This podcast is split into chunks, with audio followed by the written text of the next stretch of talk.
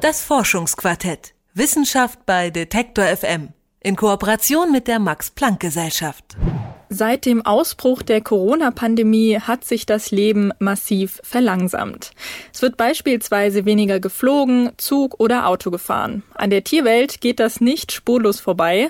Mittlerweile haben immer wieder viele Bilder in den sozialen Medien die Runde gemacht, die kuriose Begegnungen von Mensch und Tier zeigen. Zum Beispiel hat ein Puma in Santiago, der Hauptstadt von Chile, vor kurzem die Straßen ein bisschen unsicher gemacht oder auch in Triest an der Adria tollen nun Delfine an den ruhigen Häfen herum. Für andere Tiere bedeuten die Corona-Maßnahmen allerdings auch eine Bedrohung ihrer Lebensgrundlage. Wissenschaftler und Wissenschaftlerinnen der Senckenberg-Gesellschaft für Naturforschung, des Max-Planck-Instituts für Verhaltensbiologie und der Universität Konstanz haben untersucht, wie sich diese Entschleunigung in Corona-Zeiten auf die Tierwelt auswirkt. Darüber hat meine Kollegin Lara-Lena Gödde mit Martin Wikelski gesprochen. Er ist Biologe am Max-Planck-Institut für Verhaltensbiologie in Konstanz und ist auf Tierwanderung spezialisiert. Hallo, Herr Wikelski. Hallo, freut mich. Ich habe auf äh, Twitter viele mehr oder weniger ernst äh, gemeinte Posts gesehen unter dem Hashtag Nature is Healing, die dann zeigen, ähm, die Menschen ziehen sich zurück und die Tiere, die holen sich jetzt quasi ihren Lebensraum zurück. Kann man die Ergebnisse Ihrer Studie denn genau so zusammenfassen? Also Nature is Healing oder muss man da ein bisschen differenzieren? Also ich glaube, man muss differenzieren. Äh, wir sind natürlich jetzt erst in den allerersten Anfängen. Wir haben ja gerade erst wirklich die Daten bekommen von den Tieren. Wir müssen jetzt schauen, wie waren die menschlichen Bewegungen während dieser Zeit. Ähm, das muss alles wirklich auch weltweit durchgesehen werden, durchgearbeitet werden. Also das ist ein unglaublicher Datenschatz natürlich, von dem wir jetzt erst nochmal sehen, anfangs, was könnte denn da alles drinstecken? Und es gibt eben beides. Es gibt Tiere, denen es jetzt sehr viel besser geht, die ähm, sehr viel mehr Platz haben, aber auch solche, die Schwierigkeiten haben. Da musste man ja ziemlich schnell reagieren, stelle ich mir vor. Also ich meine, Corona-Lockdown, ähm, also krassere Corona-Maßnahmen gibt es jetzt seit ein paar Monaten.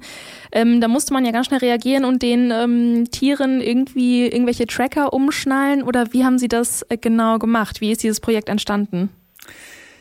Naja, es ist ja so, dass wir jetzt eigentlich am Internet der Tiere arbeiten. Und das Internet der Tiere ähm, geht davon aus, dass manche Tiere, ganz wenige, aber ein paar haben einen elektronischen Tag, einen Sender. Und die senden uns Informationen über das Leben auf der Welt. Das machen die dauernd. Und dann ähm, kam Corona, dann kam das, was wir jetzt als Anthropause, also die, die große Pause im Anthropozän bezeichnen. Und da sind die Tiere natürlich vorher schon besendet worden, laufen dann praktisch durch diese Pause und laufen jetzt weiter, erzählen uns weiterhin, wie es ihnen geht, ob sich die Sachen wieder umstellen oder nicht. Also von daher ähm, ist es eine ideale Situation. Wir haben von denselben Individuen vorher, während und nachher. Können Sie noch mehr über dieses Internet der Tiere erzählen? Davon, also ich kenne wohl das Internet der Dinge, aber das Internet der Tiere sagt mir bis jetzt nichts. Ja, das ist ein Begriff, den hat der Philosoph Alexander Pschera aufgebracht, aber ist eigentlich beschreibt genau das, was wir machen. Ähm, wir versuchen die Information der intelligentesten Sensoren, die wir draußen haben, nämlich Tiere, zusammenzuschalten und damit neue, emergente, also herausragende Systemeigenschaften in der Messung des Lebens zu bekommen. Und das ist für uns unglaublich spannend, weil wir sehen, dass damit eigentlich auch der sechste Sinn oder im Deutsch sagt man ja der siebte Sinn der Tiere erklärt wird, weil dieses Zusammenspiel der einzelnen Sensoren. Da gibt's eine neue Messeigenschaft, eine neue Systemeigenschaft, die man auf dem individuellen Niveau nicht sehen kann. Was meinen Sie jetzt genau mit den Sensoren? Also was für Daten werden genau erhoben? Ich habe gerade schon GPS-Tracker erwähnt, also genau die mhm. Wanderung mhm. der Tiere. Werden irgendwie noch Ge Gesundheitsdaten erhoben oder genau, von welchen Daten reden wir eigentlich? Also im Prinzip ist es so wie ein Handy. Da ist ja auch die Gesundheits-App drauf und da ist die Corona-App drauf und so weiter. Und im Endeffekt machen wir alles das bei den Tieren auch in einem vereinfachten Umfang. Aber wir kriegen bessere Daten, weil die Tiere natürlich den Sender dauernd mit dabei haben und uns ähm, auch nicht tricksen wollen. Also die geben uns die ganzen Daten, die sie haben. Äh, das sind Daten wie zum Beispiel Beschleunigungsmessungen. Daraus kriegen wir Verhalten der Tiere. Wir sehen aber auch, ob sie leben oder sterben, äh, ob es ihnen gut geht, äh, ob sie gesund sind oder krank. Wir können auch die Umwelt messen, äh, Temperatur, Feuchte, Luftdruck in den verschiedensten Gegenden. Also das sind unglaublich wertvolle Daten, die wir da bekommen, vor allem eben von dem Verhalten der Tiere.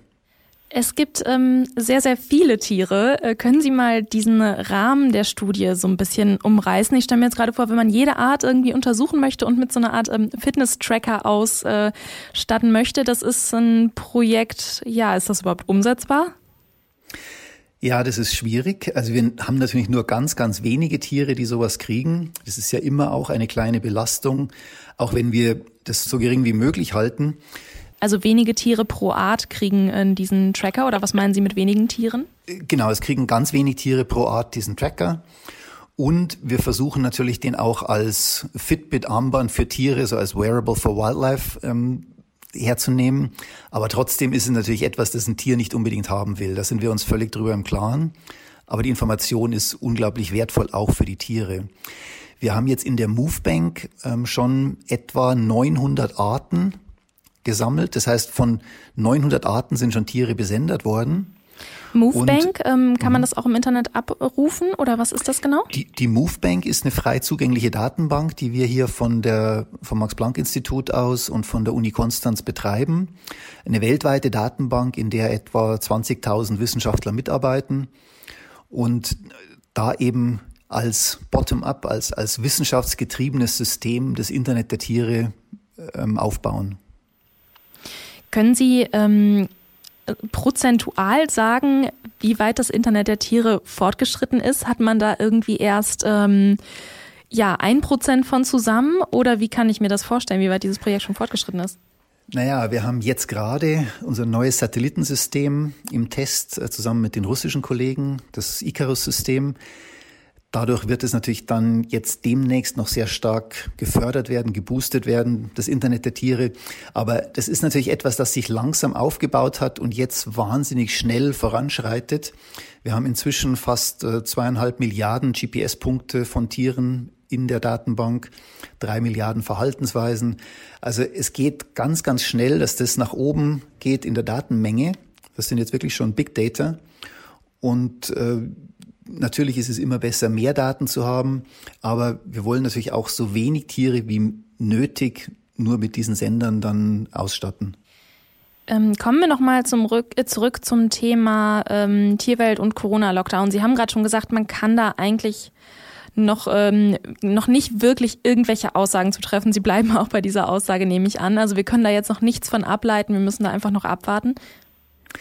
Naja, wir sehen natürlich schon einige Trends, wie Sie auch gesagt haben.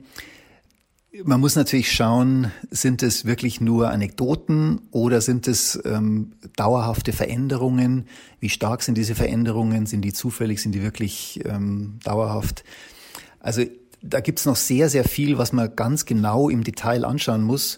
Aber wir sehen natürlich schon zum Beispiel, dass jetzt ähm, ein Kollege von uns, der im Yellowstone arbeitet, dort sieht, dass die Raben die normalerweise eben auch bei Menschen dann äh, an die Tische kommen und da gefüttert werden oder, oder die, die Abfälle kriegen, dass die jetzt ganz andere ähm, Gegenden aufsuchen und eben nicht zu den Menschen kommen, weil da, da in diesen Ortschaften keine mehr sind. Wir sehen natürlich auch, dass jetzt äh, Tiere ähm, von Straßen nicht mehr so abgehalten werden. Ähm, auch da müssen wir noch genau schauen, wie das äh, sich auswirkt, auch langfristig auswirkt. Aber wir sehen auch zum Beispiel mit Kamerafallensystemen auch, ähm, dass Tiere eben in manche Gegenden mehr kommen, in, aus anderen eher verschwinden. Also es gibt ganz, ganz deutliche Unterschiede, aber wie genau und in welchen Zonen welche Tiere wie reagieren, das muss man noch genau sehen. Mhm, mh. Ähm, gibt es denn trotzdem schon irgendwelche Handlungsanweisungen, die man vielleicht schon aus diesen Ergebnissen ableiten kann? Also würde es der Tierwelt besser gehen, wenn die Leute sich mal alle ein bisschen mehr zurückziehen würden? Ähm, oder sind sie auch da noch vorsichtig, sind aber trotzdem optimistisch, dass man da bald vielleicht wirklich konkrete Handlungsanweisungen von ableiten kann? Ja, also Handlungsanweisungen gibt's schon. Und zwar sehen wir jetzt schon, dass schnelle Veränderungen in der menschlichen Population für Tiere ganz wichtig sein können. Zum Beispiel ist ja jetzt im Klimawandel oder auch im globalen Wandel die Situation eingetreten, dass äh, sich zum Beispiel die, die Windbewegungen verändern. Jetzt gibt's äh, Vögel, die am Meer entlang fliegen und dann einfach normalerweise in Schutzgebiete gelandet sind, weil die so viel Reserven gehabt haben, dass das ging. Jetzt haben sich aber die Winde geändert und auch die Nahrungsverfügbarkeit geändert. Jetzt landen die zum Beispiel irgendwo, also sozusagen als Notlandung an einem Touristenstrand. Und dann müssen wir halt einfach mal sagen, oh, hier sind gerade mal äh, 2000 von diesen ganz bedrohten Vögeln gelandet. Jetzt müssen wir mal zwei Tage diesen Stand zumachen, bis die sich vollgefressen haben und weiterziehen. Und das Schöne ist, mit Corona, wir wissen jetzt, dass sowas möglich ist. Wir wissen auch, dass Menschen, wenn man es denen richtig erklärt, da gerne mitmachen. Dann muss man einfach mal zwei Tage vorsichtig sein. Weil wenn wir das nicht machen, dann werden wir ja die Tiere verlieren. Wir werden diese Ökosystemdienstleistungen, die Tiere für uns vollbringen, nicht mehr haben. Und das ist tragisch. Und es gibt ja auch irgendwie so besondere Erlebnisse, die irgendwie dadurch entstehen, ne? was man so im Internet gesehen hat für Videos, wenn dann halt tatsächlich irgendwie äh, der Puma auf einmal in der Innenstadt ist oder so, was ja auch dann irgendwie so eine neue Begegnung schafft, irgendwie, die vielleicht auch mehr so ein Bewusstsein irgendwie für die Tierwelt herstellt, könnte ich mir vorstellen. Genau, und das wollen wir ja auch mit dem Animal Tracker, also mit der App, wo man diese ähm, Tiere mit Sender beobachten kann, nachvollziehen kann, wo sie sind.